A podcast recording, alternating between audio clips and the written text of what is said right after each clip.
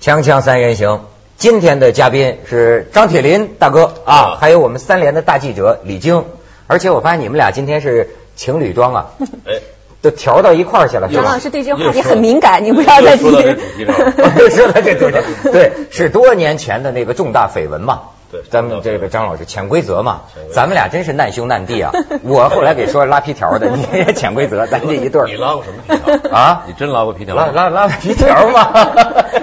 这事儿待会儿再说。所以咱们要说的是，人生难免被人泼脏 水，对吗？那碰到这种事情，我为什么没有自杀？对吧？是要聊这个话题。但是我觉得呢，人呢，如果有机会都在那个脏水池子里过一下的话，其实未尝不是好事。对人的心理承受能力是一种锻嗯炼。没错，所以是的这话题就从这儿来。本来还是李菁给我说的这个事儿，你可能有所耳闻了。嗯，最近这几天你这都聊什么呢？一个叫卫东的人，对，是什么资本运作高手对，然后说什么永金系的什么掌门人，永金集团，嗯永金集团，然后人们说这保守估计说他的财富七十多个亿呀、就是反正是特别有自杀了才、嗯特别聪明的一个人。哎呀，我一个我有点兔死狐悲啊，就是说， 哎，不是不能这么 说了，就是因为因为他跟我同岁，哦，一九六七年的，对对对嗯我比他还大几个月。我想，哎呀，现在我们这六七年出来的这一伐儿，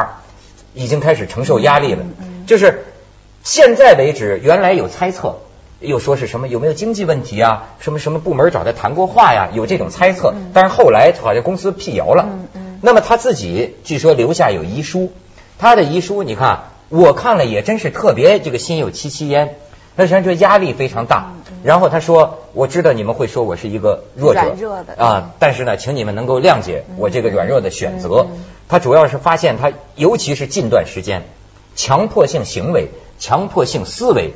越来越严重，他解就解脱不出来。嗯，是之前呃之所以就是刚开始放在一个新闻板块上，大家都会猜测，一有这样的金融公司大大鳄，所谓金融大鳄自杀，大家都会什么经济纠纷啊，什么呃金融案啊，什么往这上面联想。但是我后来也仔细看了一下，就是他后来的一些新闻，包括他的妻子到网站上公布他的遗书，而且你看这遗书是用手写的。那我想，就是一般它是一个很私人的一个事情，他之所以愿意到这种公开场合去去公开，那说明就是他还是想澄清一种误解，就是跟确实跟比如说外边什么调查是没关系的，嗯可能是我们的猜测，反倒把这个事情搞复杂了。可能对他来说就是很简单，他就是过不了那个关，他是抑郁症，他过不了那个关，所以他自杀了。向社会做一个交代呢，嗯可能也跟掌门人有关系，因为毕竟在旗下有这么多企业，对对对可能还有上市公司的原因，嗯还有很多股民啊，对各要各方交代面对要有一个交代对，嗯对大家的形象有一个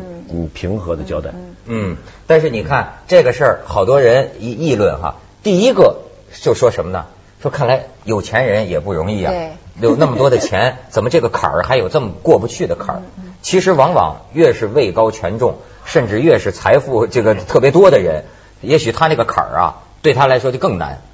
你我觉得我相信每一个自然人对于自然物质的追求和需求都是有限的，在这个超过这个需求以外，就变成责任了。责任过大的时候，就变成了压力。嗯我大概上网看了一下，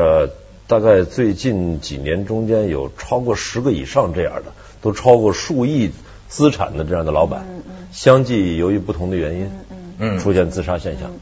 呃这个显然是这几年的一个新生事物，嗯嗯嗯，所以其实不能不正视。嗯对，但是问题是怎么正事儿呢？你觉得？你看我从这个事情里哈，我第一个想到强迫性行为、强迫性思维。你知道，我就说铁林兄啊，他就说混凝土嘛，说是抗抗打击能力特别强的。我就变得特别坚强。嗯呃，当然也不尽然直接和我们说的这个这个这个这个忧郁症有关系啊。嗯我就在那个如何水坚强起在来脏水池子里边啊，滴溜起来，滴溜起来，滴溜起 来，这么 这对么回数多了以后，对那个脏我水就池怎么回事没错吧，脏水池子。你比如就当说吧年我们当年那个女的当年那个脏水是要要怎么出回事书，嗯说是对您这个潜规则了，我冤死了，嗯后来打官司了是吧？我冤枉。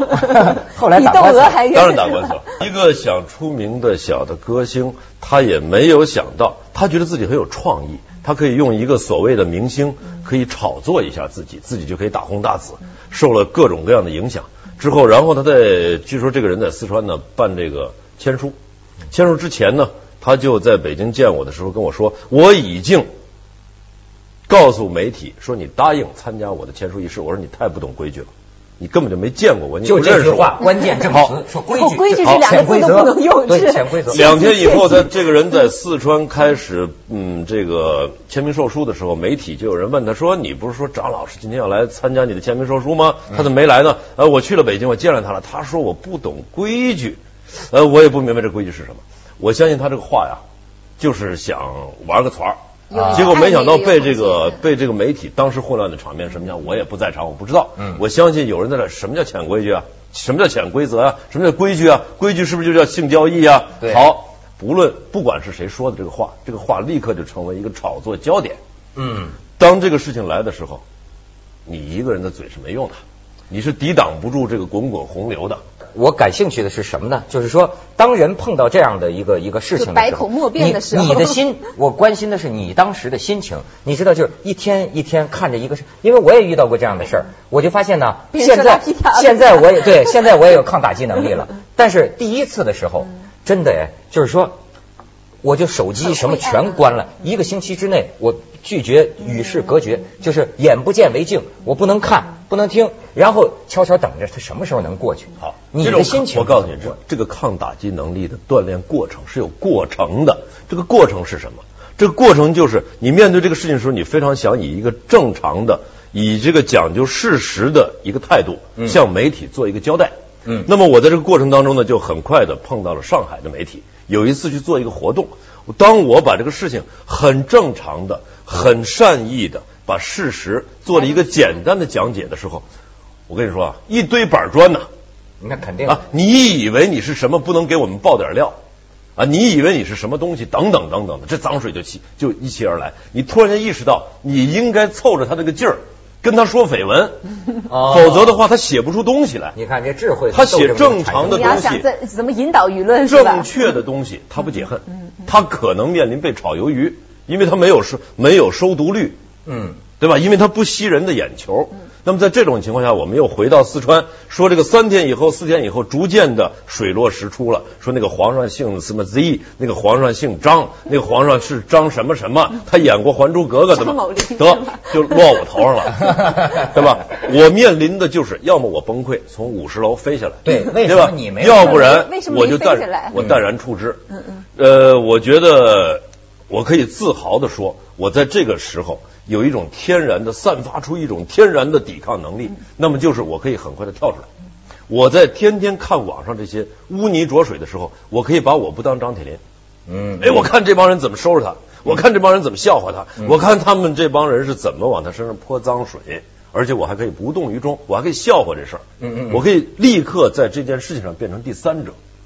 这是一个很好的可以借鉴给大家。呃，这是心一理个方法心理疗法之一，你知道吗？就是离开自己，看自己。有时候呢，你能你能获得一种嗯我有一个理论，我认为时间是治疗这种疾病的最好的办法，哎呦，时间一定可以证明这件事情过去了。你说的很牛啊！你知道亚伯拉罕·林肯说过 跟你类似的话。嗯我那天哎，我我我忘了带那本书，我真想介绍给大家，就是亚伯拉罕·林肯说的那个话特别感人。他说他那意思，在这个悲惨的世界上，你碰到了什么打击？他说我告诉你，不可能有完全的慰藉，只有时间，只有时间能够让他慢慢痊愈。但是我还要告诉你一个铮铮的事实，就是你还会再度快乐起来。林肯就说：“请相信我，这是一个饱经忧患老人对你的肺腑之言。还有一点很重要，就是你当你在这种事情的过程当中，你其实你是当事人，你身在其中，你也发现这里边不仅只是一面倒的向你泼脏水，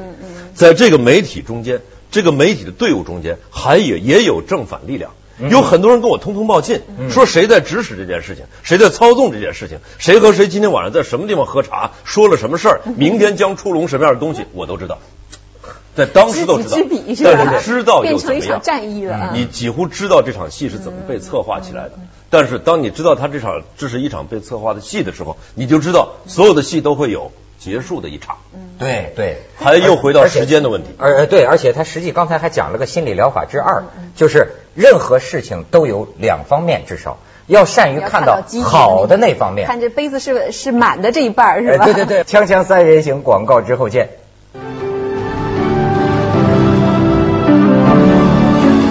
也别说张铁林自杀了，咱们 咱们说我这个不会，啊，我真不对会，，就是说哎这但是个话说回来了啊，嗯我们常常看到自杀的人，是我们身边如果是认识的人，你会。你你会想不突到的然人，你突然就发现会认为是最不，可他能的是生活中间最不可能发生这种事情的人，发生在某种人身上。你知道为什么？因为那些人没有把他的的心理压力、他的心理的那些最隐秘的那些部分释放出来，所以你察觉不到他有问题。很多自杀的人，就是很多抑郁症患者，实际上。他为什么抑郁？就是他表达不出来，他不愿意向别人表达。然后我今天也是因为这个事情，我看了一下新闻，然后我也特别震惊，因为以前就是我们虽然说抑郁症或者是说心理疾病，但是还没有得到一个数据支持。我今天看了一个数据，我还是挺意外的。他说男性当中百分之十，十个当中就有一个是抑郁症患者，而在女性当中是五个当中有一个，也就是百分之二十有这样的。当然它程度不一样，嗯，就是可能有轻的有重的。那么呃轻的可能就是可以治疗啊，或者或通过一些一些方式，但重的话他是说。有百分之七十到百分之九十的抑郁症患者有自杀的念头，而最后平均下来是百分之十五的人是自杀的，所以还是哎呀挺震惊这个数字。嗯嗯百分之十五的人是采取了行动，你说而且这个呢还没说嗯完呢，就说他说，实际上这呃虽然生命是一部分，就是它造成的这种经济损失说，呃是世界卫生组织的这个这个数据说每年是四百多亿的美元的一个一个损失。当然这个数据是经济上的是另外，我觉得更更重要的是我们对生命的一个叹息啊。对这个啊，哎，我问问你们，失恋，你们你们失恋过吗？都都看看看看，哎 也是我也是你你回答吧对对对对，对，无数次失恋了嘛，对吧无数次打？击哎，我跟你讲，我倒是觉得怎么走出来啊哈。当然，这我不是现在失恋，我是回忆啊。这个失恋的时候，我意外的得到了一个体会，是什么体会呢？就是你知道，好多人过不去这个坎儿啊，想不开，原因在在于啊，他觉得这个事情太大了，嗯嗯嗯这个事情太重了，我过不去了，你知道吗？但是你看哈，失恋的时候有个非常有意思，比如说在失恋之前，你你就会发现呢，人无远虑，必有近忧，嗯嗯你就发现你呀、其实总在头疼一件事情。比如说没有失恋的时候，你可能对工作投注了最大的注意力，然后呢，你可能那个时候满心忧虑，满心焦虑，哎，我的主持水平怎么能提高啊？我的节目，哎，全是这些问嗯题，对吧？或者下一个星期你又在想，呃，我到底该拍广告啊，还是不该不拍广告啊？这个事情让你很焦虑，失恋，突然间你发现，哎，怎么过去你认为，虽然当然你很伤心了，但是你获得了一个体会，就是说，那我前段时间认为无比重要的那些个事情，工作、事业，怎么突然之间变得都不重要了。过眼云烟，完全不重要，注意力完全在他身上转移了，嗯就就然后你得到不是事不后。不不不是理精神，不是 我很荣幸如果在我身上你这个你这个也很好 看。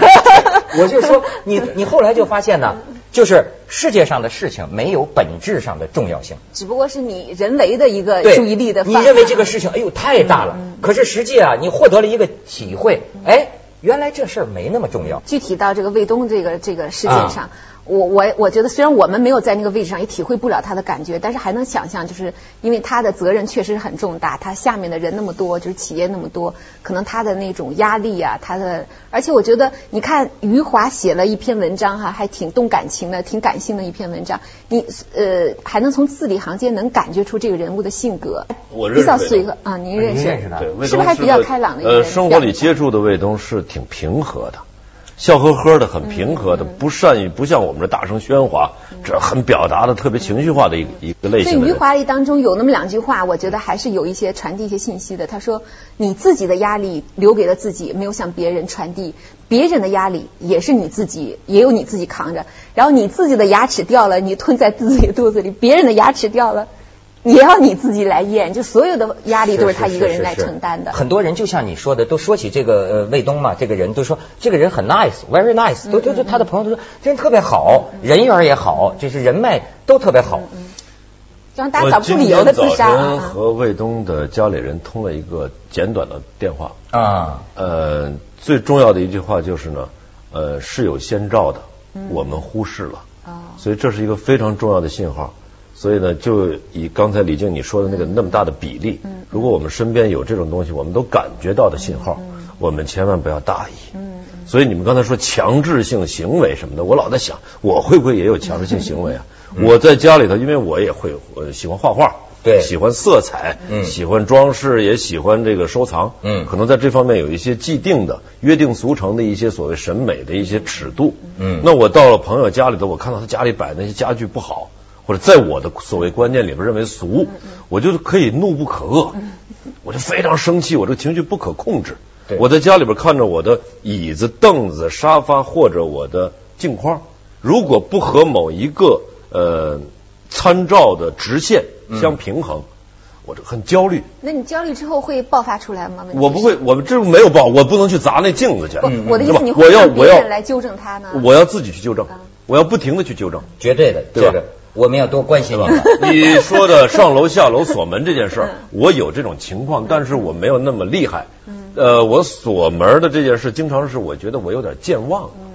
因为我是住啊嗯确实是忘了我住楼上楼下，我的那个门的锁很奇怪，是必须回去之后推上要锁，这个门才锁上了，嗯不是说推上自然就锁。你知道吗？我我我觉得还有一个意有意思的一个现象，就是说到抑郁症啊，或者这种精神疾病，我们把大大类的归到精神疾病。我觉得我们就是很很长一段时间的一个概念，就是觉得这个人意志不够坚强。一说这个人软弱了，我想自杀了或怎么的，就是老是指责一个人的意志。实际上，就是如果我们多看一些文章，特别是这几年普及这些知识之后，实际上它是一种生理上的一种问题了。嗯嗯嗯我记得还看过一个节目，我还挺觉得挺有意思。他说是呃，人体就分泌一种一种什么物质，我当时还觉得那名词挺怪，叫无羟色胺，那个字还挺怪的。啊就是如果人患了抑郁症之后呢，就做了一个要呃科学的方式来检查的话，他确实体内那种东西分泌的少了。嗯，就所以它还是有生理基础的，呃绝并不是说绝对的哎，并不是说我们长期以为好像就是你这个人意志薄弱，你这么不坚强，你就这么难受啊是吧啊，对所以呢，它治疗抑郁的一个方式也是给你好像是注射还是吃药，好像是吃药现在的这就个刺激你那呃种对东西的分泌啊。这个抑抑郁症啊，这个服药现在这是一个这个公而广之的一个医疗方法，哎对嗯克林顿都吃，说是叫什么百忧解呀、啊对对都吃对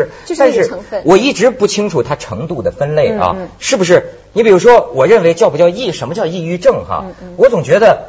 呃，那你还能做得了自己的主吗？嗯嗯比如说你刚才讲这个强迫性思维，为为为什么我说我特别有感受啊？嗯你比如像我们这做主持人的啊，会出现太讨厌了，嗯太痛苦了，你知道吗？为什么跟公司就要求我不能做这么多节目啊？嗯太痛苦了，就是因为啊，你做的节目比如风险非常大的嗯话，你这个压力来自于哪？录像完了，你回家了，你知道自你主地来考虑嗯你到睡觉前，甚至你失眠，你这个脑子啊。你比如说，切换不回来了哎，是吧可能待待会儿下了班，我脑子会把咱们三个说的话重过一遍嗯重过一遍。我知道这有病，这没有必要，可是控制不住，嗯控制不住的这种强迫性这种思维，这个太痛苦嗯了。但是我为什么说我说你还做不做得了自己的主呢？嗯比如说，如果要能做得了自己的主，好比说，你看我有一个习嗯惯，就是全倒出去。嗯你知道吗？我一碰到一个什么事儿啊，我对痛我的痛苦啊非常敏感，嗯就就是就是不可以不可以过去。我痛苦啊，我要找一个信得过的、会为我保守秘密的一个朋友。有吗？有啊，有啊我，下怎么下一步准备发展我 你。怎么没有呢？对，我就全说给他。哎，我跟你说，如果没有，我就赶写。赶快找一个不对着电脑，我就写。嗯我就无论如何，我这是我自我治疗的方法，我就不能放在心里，我就我就全得把它倒嗯你。知道吗？当时那个张国荣自杀，很多人分析就是他为什么自杀，就是他无法排解，因为他他太有名了。然后他如果去看一个心理医生的话，说第二天马上就会变成那个香港新闻所有媒体的头条，所以他他没他不敢去看心理医生。所以这这么另外就是我们也能感觉出来他是一个特别细腻，也可能是个完美主义者，所以越来越多的压力他无法排解，嗯他只能自己自己自己扛着。你知道，你们很很很多搞艺术的人有一种有一种什么强迫症啊？就是说呀、呃，百分之九十九的成功，对他来讲不能让他喜悦，嗯啊只要有百分1%之一的误差嗯嗯纰漏，足以他不崩能溃是吧嗯不能原谅他自己，就是那种非得就像咱们挂个镜框，有些人非得绝对正，差一点儿。他的注意力就全在这你百是分之不是一在说我，这不就是你吗？所以说影射是，吧我说我们要多关心你了，大哥。 但是我我还我还是可以容忍我有很多错误的，没错，这个是我坚强的一个部分。嗯哎，我也有这个体会，就最终你要认识到人生没有什的么是完美的嗯本质，就是人无往不在错误之中对对。你得这么想对，我们整天干的事儿不外乎就是减少错误、纠正错误而已。你想不嗯错，不可能的，对吗？现在去一下广告，没 错，锵锵三人行广告之后见。这是这是。哎，李菁说说，呃，我就是想这个，因为现在越来越关注明星，他们很多有举动，你看。啊时常的，比如说，当当以前说陈小旭皈依佛门，他是一个另外的一个例子。但是更多的人现在叫他们出家当居士，其实包括我，我还了解很多商界的一些名人，但是我现在不太方便说说名字。就他们现在都是变成了一个居士，在家修行啊，然后去有有自己的法号。最近呢，大量的呃名人在做慈善公益，对嗯对对吧？我相信呢，做过名人的人，呃，当他有过这种嗯很多比较多的资产以后，他对他的这个价值观念方面是会有一个升华的。大家都会认识到，这个价值只是钱的价值，一分钱变成两分钱，变成一块钱，这个是有限的价值。他们希望这个价值能够升华，这个价值能够变得不仅是钱这个价值，还要变成精神的价值。所以我相信大部分人受到这个精神感召，都积极的投入到做慈善公益事业里边。我真是觉得这个他，你看啊，为什么说他抗打击能力强？我认为有一样就是另有寄托，很重要嗯我觉得。因为他玩你收藏，对对对吧？他我可以暂时离开你们那个对世界，对对我就获得了一个距离对，感我。刚才想说，明星做慈善其实也是把他的那种人生价值的那种坐标给丰富起来。如果就像你刚才说，太专注这一个事情了，嗯太专注这种名利场上的这种得失啊什么的，他可能就会失去他的那种心理的那种平衡。反倒你把注意力转移了，就比如说做慈善、做公益活动，然后你去信个佛，有一个宗教的寄托，可能你的那种坐标系，你可能就相对有平衡了。最近呢，我参加一个一个书法的一个一个比赛，一个活动。哈哈那么大书笑写作不不不，书法这个活动呢写哈哈，这个一一人送一个茶壶啊，说每一个书所谓参参展的书法家都写几个字儿在茶壶上刻出字儿来。我就写了个写了三个字儿叫放响 屁。妄想就力在家一个人的时候，有可能私密的时候，尽量放响屁，啊，舒服。就做回自己释放是吧？啊，嗯，自己幽默自己，不要说有些人一辈子没没放过响屁，那真是窝囊。没错儿。这就是我看一本书的名字叫《天空不蓝，依然可以欢笑》啊。你得给自己找点乐子，你知道吗？要不然这人生确实是太苦了，件件事儿都像是掉井里了，你怎么办呢？哈哈大笑，哈哈大笑。哎结百没人的地方呢，放响屁。 哈哈大笑，对，这锻炼肺。对对对对，我我觉得对心脏的肺是。